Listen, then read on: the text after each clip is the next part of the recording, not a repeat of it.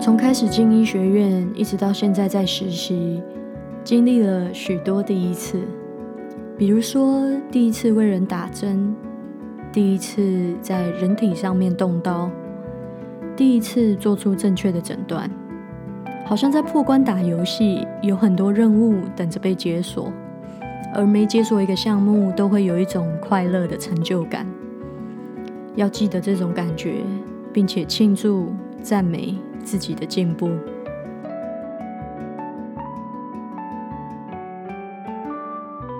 欢迎你今天的到来，我是阿居，这是我的学医学心笔记。Hello，大家好，欢迎回到阿居的学医学心笔记第十三集。两个礼拜没有来录音了，阿居上个礼拜偷懒了一下。因为呢，上个礼拜阿居刚刚从在郊区的小岛离开。之前呢，阿居是在一个郊区的小岛做加医科的实习，在那边待了一个月。如果你有兴趣听在小岛上发生的那些点点滴滴，欢迎你到前面的几集去收听哦。阿居记得离开小岛那一天，天气非常的好。然后，因为我是晚上离开的，首先因为没有光害，小岛上面是很暗的，晚上几乎没有什么路灯，好像整个岛上只有一盏路灯，就是在他们一个小学的前面。但基本上呢，整个岛在晚上的时候是。全黑的，所以当天气好的时候呢，就会看到夜空有很多很多的星星，非常的美。那阿居离开小岛的那一天呢，也是一个这么美的天气。在坐船的时候，不仅看到了满天的星空，也看到了在前方城市另一头的霓虹灯，就整个非常的美。而且那一天，我记得好像月亮也蛮圆的。让我回到城市了以后呢，就开始有一点点想念小岛的生活，在那里很单纯、很纯粹，然后很贴近大自然。当然，城市也不是不好。回到城市以后呢，一切都是这么的耀眼。我记得我回到城市的第一个反应就是：哇，好亮哦！这个高速公路上面的路灯突然让我觉得很不习惯、很刺眼。然后车子身旁的车子好多。突然之间也觉得开车好像感觉都怪怪的，因为在小岛上面你根本没什么没什么 traffic，没有什么车，随时你在开车前后基本上常常都是你一个人在路上而，你一部车子在路上而已。那回到城市开高速公路，前后左右都有车，而且都开得很快，就诶突然有一种不习惯的感觉。但是回到城市，看到了很多高楼大厦，看到了很多夜景，也觉得那个是另外一种美。虽然说有一点想念小岛上的生活，但是还是很开心回到了自己舒服温暖的家，终于睡到了我自己的床。然后呢，录音呢也不用挤在一个小小的厕所里面录音了，我终于可以回到我自己熟悉的环境录这个 podcast。离开结束了小岛的加医科实习呢，阿居现在在医院里面做急诊科的实习。继续我这一年的实习旅程哦。那到了急诊科呢，我觉得非常的好哦，因为我觉得急诊科是一个很适合让医学生学习的地方，因为大大小小的病症你都会看到，从大人的到小孩的，从内科到外科，往往病人呢都会先到急诊科来。阿居觉得这个对于刚起步的医学生呢是很有帮助的一个经验。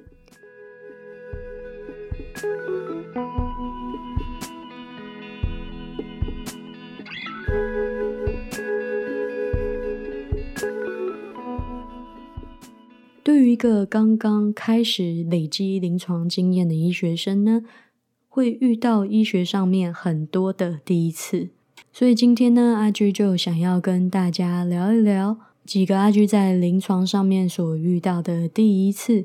阿居第一个想要分享的第一次呢，就是大体解剖。我们学校呢，在我们一年级的时候，开学的第三天就让我们解剖大体了，真的是很怎么讲，抓了一蛋，因为我们才刚刚开学三天呐，就是感觉教室都还没有熟悉，椅子都还没有坐热，然后就要我们让我们下去到位于地下室的大体实验室，或者是我们称 cadaver lab 去做大体的解剖课，在开学的第三天而已。那我们当然。阿居这辈子没有看过尸体，这真的是我第一次看到尸体。那在我们的大体实验室里面呢，大概就躺了四五十具大体老师。那我们这个医学大楼啊，其实阿居在大学时代的时候就常常待在这个医学大楼。嗯，因为当时我在这个医学大楼有有研究项目在跑，所以常常到这个医学大楼楼上的实验室做实验啊，做研究什么的。那我从来从来都不知道，原来这个医学大楼的地下室是一个很巨大的大体实验室。一直到我上了医学院，开始做大体的解剖呢，我才发现说，原来这个医学大楼的地下室躺了四五十具的大体老师。那我记得那一天，我们就是大家都很紧张啊，第一次进大体实验室。那我相信很多同学跟我一样，都是第一次看到尸体。那我记得我们第一次的解剖课呢，是解剖背部、肩膀上的肌肉组织。那我相信这个其实应该是学校刻意安排的，因为第一次的大体解剖课，我们就这个大体老师他是面部朝下的，因为我们要解剖背部嘛，所以他是面部朝下的，我们就看不到大体老师的脸。那我记得我第一次拿着手术刀，然后画下去。那个肌肤的那一刻，我真的就是觉得哦，很很害怕伤害到这个大体。可是理智上明明知道说大体不会有任何感觉，我我不会对它造成任何的伤害，但是心理上面还是很紧张的，因为是毕竟是第一次嘛。我应该算是我们这个小组比较勇敢跟积极想要去解剖大体的人，所以我就。很主动的 volunteer 去拿那个手术刀，然后去下那个第一刀。那我当时非常非常轻，然后就轻到就是根本好像看不到那个那个下刀的那个痕迹。然后我同学就在旁边很善意的提醒我说：“啊，你要记得 nobody's getting hurt here，没有任何人会受到伤害在这里。”然后我心里就想说：“哦，对哦，我一直拿着刀，然后很害怕伤害到这个大体。”可是，所有的大体老师在我们大体实验室里面的大体老师，全部都是生前他们是自愿把他们的身体捐到医学院里面，让医学生做学习。他们都是自愿的，他们已经给了我们 permission，已经给了我们怎么讲，已经授权给我们，让我们可以解剖他们的身体。所以我可以放心的来解剖，我应该要感觉到可以放心的。然后，当我心里这么想的时候，我就比较轻松了一点，然后就可以比较好的、慢慢的完成整个解剖课的过程。当然，一二年级之后又陆陆续续做了非常多的解剖，我们几乎每一个礼拜都有解剖课哈，从头到脚每一个部位，我们几我们几乎，嗯，我想一下，好像没有没解剖到的地方，我们整个整个人。从大脑、头、心脏、肺部，甚至你的肚子的胃啊，你的 abdomen，你的你的那个腹部的这个地方的器官，一直到下面生殖器官、脚啊、手啊、手指，我们全部都解剖过了。包括呢，就是心脏啊，所以阿居是真的有在手上握过一个人的心脏，这样子啊，那个感觉真的是很奇妙。那么呢，当然是很感谢这一些大体老师愿意捐赠他们的身体，才让我们医学生呢有练习解剖的机会。常常呢，我在解剖课结束以后呢，我都会在心里面默默的，嗯，表达对于这个大体老师的一个感谢。很微妙的，在那个当下，你就可以感受到一种很温暖的祝福跟爱吧。就是至少，至少我是这样子感觉啦。嗯，就是会感觉到说，哦，这个大体老师他对医学的教育做出了一个很好的贡献。那我能感谢这个大体老师最好的方法，就是珍惜他给我们的机会，好好的在他的身上做学习。我们的人的身体呢，对于我们来说是很隐私的，是很私密的。不管是在哪一个文化，还是哪一个国家哦，嗯，往往在人去世了以后，对于身体都有很大很大的尊重。不管你是在哪一个文化下面，他们都会有不同的习俗来做一些对于身体的尊重的一些步骤哦。所以这些大体老师，他们愿意把这么珍贵的身体、这么隐秘的身体完整呈现给我们，让我们去学习，让我们去认识。其实这个是一个莫大的荣幸跟莫大的幸运。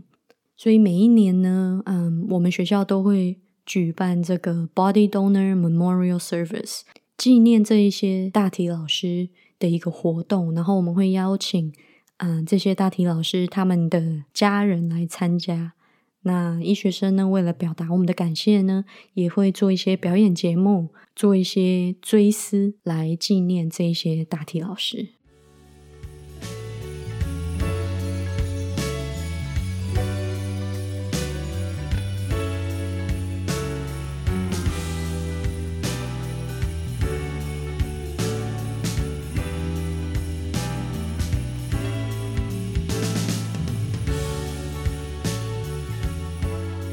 二零二零年马上就要结束了，面对即将要过去的一年，不知道你有什么样的想法呢？回顾过去的这一年，对于阿居来说，真的是有很大的转变。那对于这个世界来说呢？二零二零也是很动荡的一年，所以我相信在这一年中，大家一定都会有很多的想法。阿居希望呢，听到你的故事。这一次换你来告诉阿居。你的旅程是什么呢？欢迎你投稿到阿居的学医学心笔记脸书专业或者是 IG 账号私讯给阿居。二零二零年你的回顾，以及对于新的一年你有什么样的盼望呢？你也可以写 email 到阿居的信箱 madjourneyjuju@gmail.com 来告诉阿居你的故事。阿居希望呢，在年底或者是年初的时候，可以做一个特辑哦。赶快来投稿，阿居想要听到你的故事。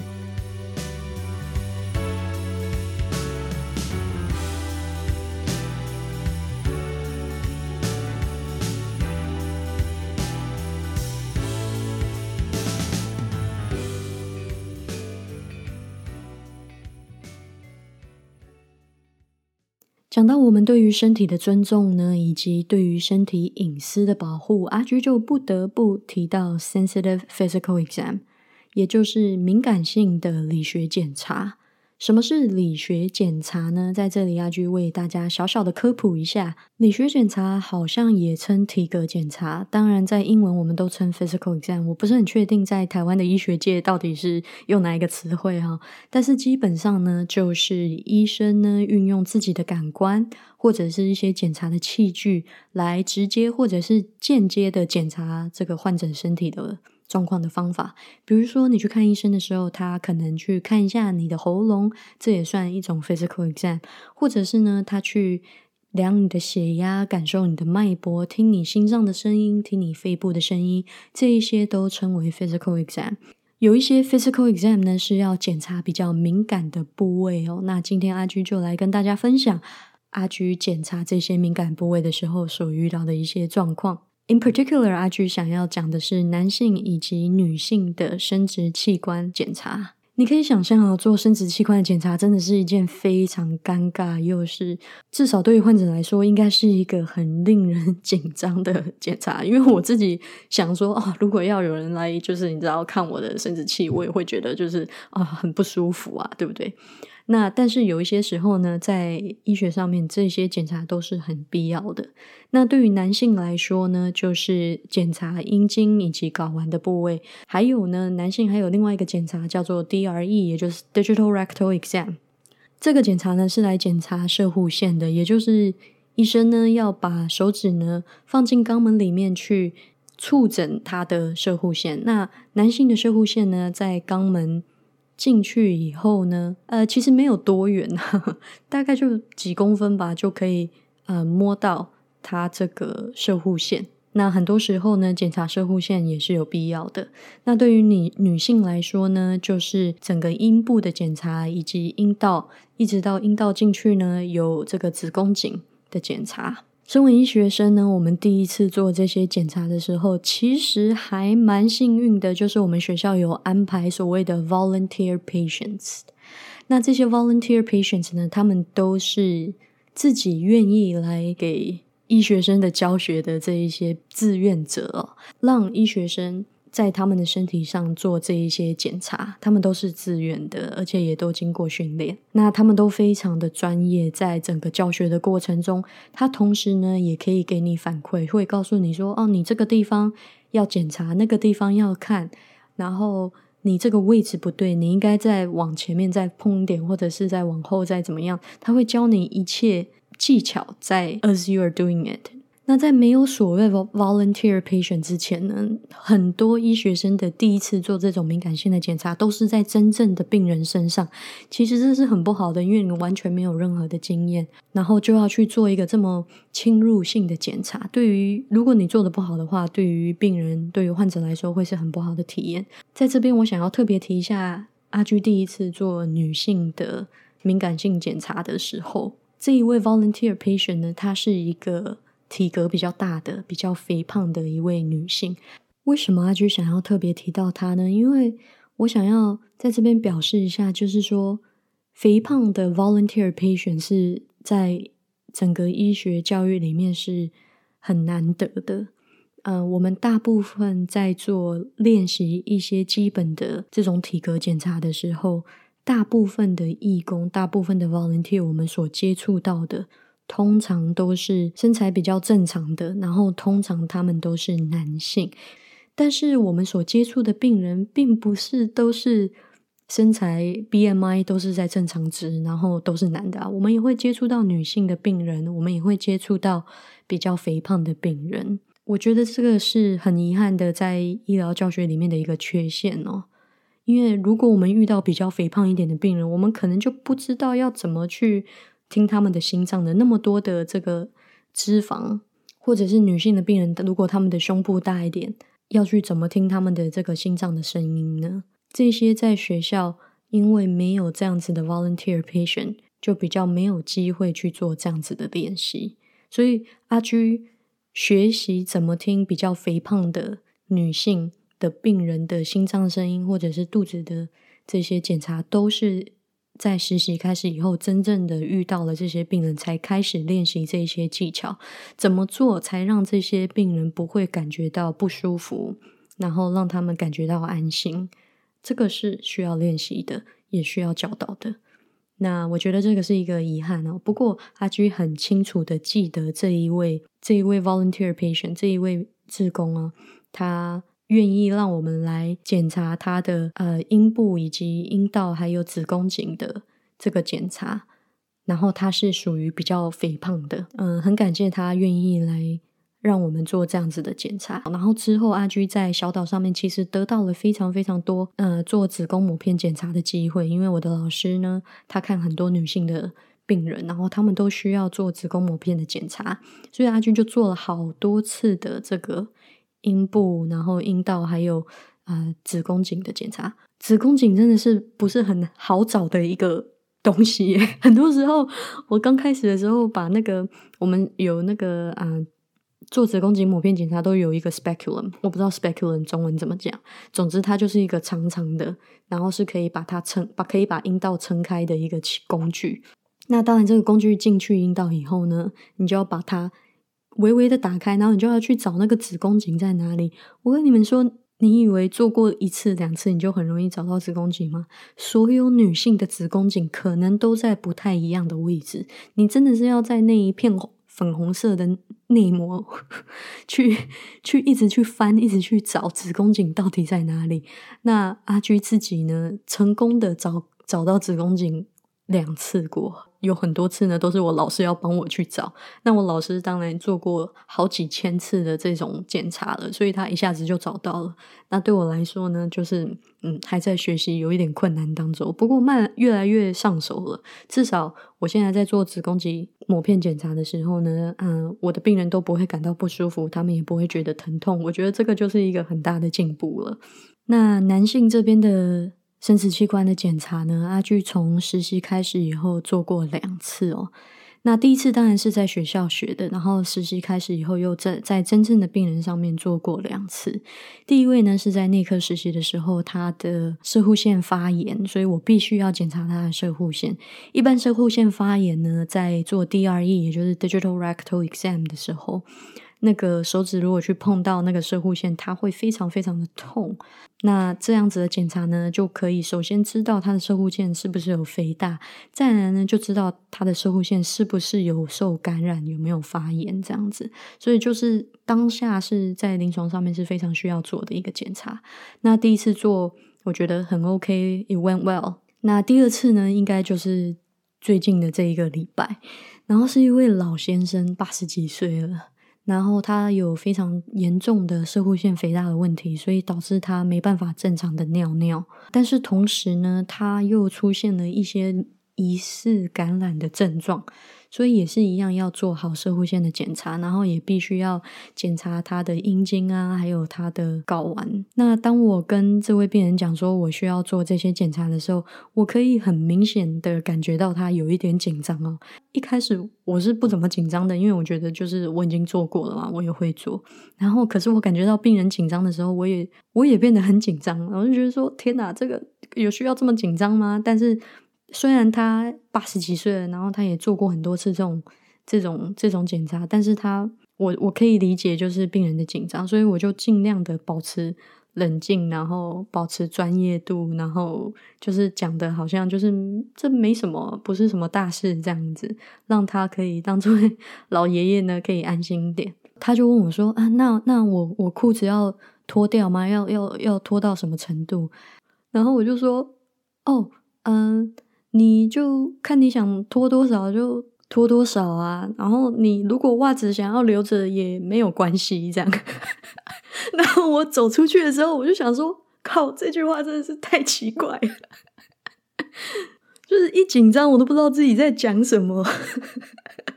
不过还好，就是呃很顺利的完成了就是应该要做的检查，然后呃老老爷爷没有事情，一切 OK 这样子。不过这些尴尬啦、讲错话都是过程嘛，这个医学生一定要 经历的一个过程。Practice makes perfect 啊，多练习之后应该会越来越上手，越来越顺。那么其实阿居还有非常多的其他的医学的第一次可以分享，比如说第一次打针、第一次缝针。第一次听到新的杂音，第一次听到肺的杂音，诸如此类的这一种在临床上累积到的新的第一次的经验，都是很宝贵、很珍贵的。那就有太多可以分享了。如果一一讲的话，一定会讲不完。但是我可以告诉你的是，每一次，比如说我第一次听到新杂音，我第一次听到肺部的声音，那些不正常的 clinical finding，临床上的一些嗯发现。都会让我感到很兴奋，然后觉得哇哦，因为就是要自己亲自的听到，才会知道那些东西是什么。光是用学的，在课本上学是学不到的。所以呢，关于这样子的经验跟体验，真的很像打游戏一样，一关闯一关，然后一个一个 check mark，一个 check mark 这样子一一的达成。那么最后呢，阿居想要跟大家分享的就是这个礼拜阿居在急诊室遇到了一个还不错，我觉得人很好的一个老师，主要是他教会我非常非常多的东西，而且他也 push 我去做很多事情。那么这个故事呢，我要先从医学生在做实习的时候一个很重要的工作来说哈。那么阿居在第九集讲内科的。实习的那一集当中有提到，我们做学生有一个很重要的工作，就是要做 oral presentation。这个 oral presentation 是什么样的概念呢？就是说，当你是一个实习医学生，你常常呢是第一个去看病人、去问诊、去写下他发生了什么事情，然后去做一些初步的这个体格检查。最后呢，你要收集好这些资讯来重整，去 figure out，去去判断说病人所拥有的这一些症状也好啦，他的他的病病史也好，他在吃药什么什么，把它统整起来。你要给老师讲整个病人的状况，而且在理想的情况下，老师听完你的口说之后，他会马上的可以听得出来，也会知道说你心目中的几个可能的诊断是什么。比如说好了，光是一个胸口疼痛，就有非常非常非常多的可能，可能造成胸口疼痛这么一个症状。那身为一个医师，你的工作呢，就是要 gather as much information as you can，去 figure out 说哪一些。病症是造成胸口疼痛这个症状的。那么阿居在做口说报告这个部分呢，我一直都觉得自己做的不是很好。嗯，虽然实习到现在已经好几个月了，我还是不是非常的习惯。我觉得有一个很大的重点因素，是因为我对于自己不是非常有自信。这个没有自信是来自于我不敢太轻易的。断定一件事情，但是你在做口说报告跟老师做这个 oral presentation 的时候，老师希望你表现出来的就是你很笃定的认为其中一个就是你的诊断。这样，那我我一直以来都对这件事情有一点点的 struggle 吧，就是我我在讲的时候，我都是带着一些不确定性。那么这个礼拜在急诊遇到的这个老师呢，他就。他是一个经验很丰富的急诊科医生，然后也年纪蛮大了。我觉得他年纪应该可以当我爸了。每一次我看完一个病人以后呢，他都会坐下来跟我花大概十五分钟的时间，要我讲出，比如说胸口胸口疼痛这个症状，他要我一直十五分钟一直想，一直想，一直讲各种可能造成胸口疼痛的各种疾病，因为他这样子的去 push 我。我就至少讲出了大概三十个不同的疾病可能会造成胸口疼痛这个症状，就是因为他这么 push 我，他就跟我讲了一句话，让我觉得很受用。他就说：“其实你的你是知道的，你的你的知识是存在的，只是呢，你没有把它秀出来，你没有把它表达出来。当你没有给你的老师表达出来的时候，你的老师可能就会判定说：哦。”你的程度可能就是没有到那边。这个老师，我感谢他的原因，是因为他他不许我把这些知识从我的脑海里的某一个部分全部给逼出来，这样子。那他跟我一起做了好几次的这样子的 exercise，就是在看了每一个病人以后，依照这个病人的病症，我们每一个病人都几乎讲了至少十到三十个不同的可能。有可能会造成这个病人的症状这样子，那也因为这个老师他这样子 push 我呢，我就多花了一点时间，创造出了一个适合我的表达方法的一个系统，来整理我每一次口说报告的表达方式。我自己的个性就是这个样子，我觉得我口说的表达方式也也必须要符合我的个性，让我讲的时候是比较舒服、比较自在的。整理完以后呢，我就发现之后我在急诊室在工作的时候，我的口说方式就变得比较系统化，然后比较我比较好拿捏，也更容易让老师可以听得懂。这个口说的 oral presentation，我真的在过去实习的几个月，其实真的是有一点 struggle 的。然后老师给我的 feedback 也都是关于这个，就是他们都认为我在临床上面。有很不错的表现，对于病人呢也有很好的互动，但是我在表达方面呢，其实是可以 work on 的，可以更清楚的去表达病人有这些病症，我应该要训练那个能力，把他们集合起来，成为你的我们称 differential diagnosis，也就是。医生通常在看诊完一个病人以后，都会有一个 working diagnosis，就是现在最有可能的诊断。然后跟 differential diagnosis 就是一系列的好几个，除了这个现在最有可能的诊断以外，它还有可能是什么其他的诊断。我需要训练的，跟所有医学生都需要培养的能力，就是这个判断诊断的能力。虽然我现在有的时候还是会 struggle，但是我可以肯定的是，从刚开始实习到现在，我已经对一个病人做出诊断这件事情更有信心，也更。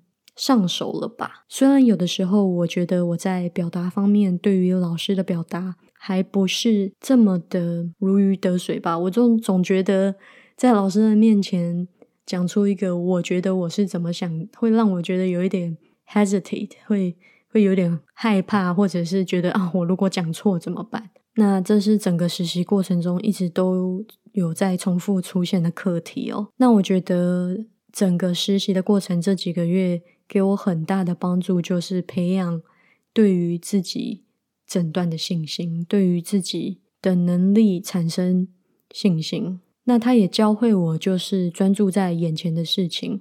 你去发现说，哦，这个地方我是还可以进步的，有需要进步的空间，我就专注在这一件事情上面，而不要去想太多，不要去想说，因为我可以完完全全的 go the opposite，我也觉得说。老师给我 feedback，给我反馈说：“哦，你觉得你的英、你的那个口说报告可以再怎么样、怎么样的改善？”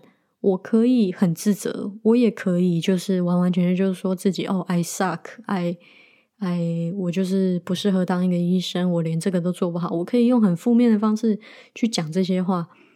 但是我觉得这几个月下来，我学习到就是说，如果老师愿意给我很好的反馈、很好的 feedback，我就要。很欣然的接受，因为他是为了我好，为了我的学习，为了我更更进步，为了我可以成为一个更好的医师而做出这一些 feedback。那我就好好的专注在当下我可以改变的事情，我可以改善的事事情，尽我所力的呢去做出这些改善以及改变，庆祝我自己在每一次的尝试，每一次的改变，每一次的进步。然后去返回去去想说，从刚开始到现在，我成长了多少？我相信，如果能够持之以恒的一直这么做，那么接下来的旅程，不管遇到什么样的困难，我想都是可以突破的。好的，今天阿居呢就分享到这边，我们下周见，拜拜。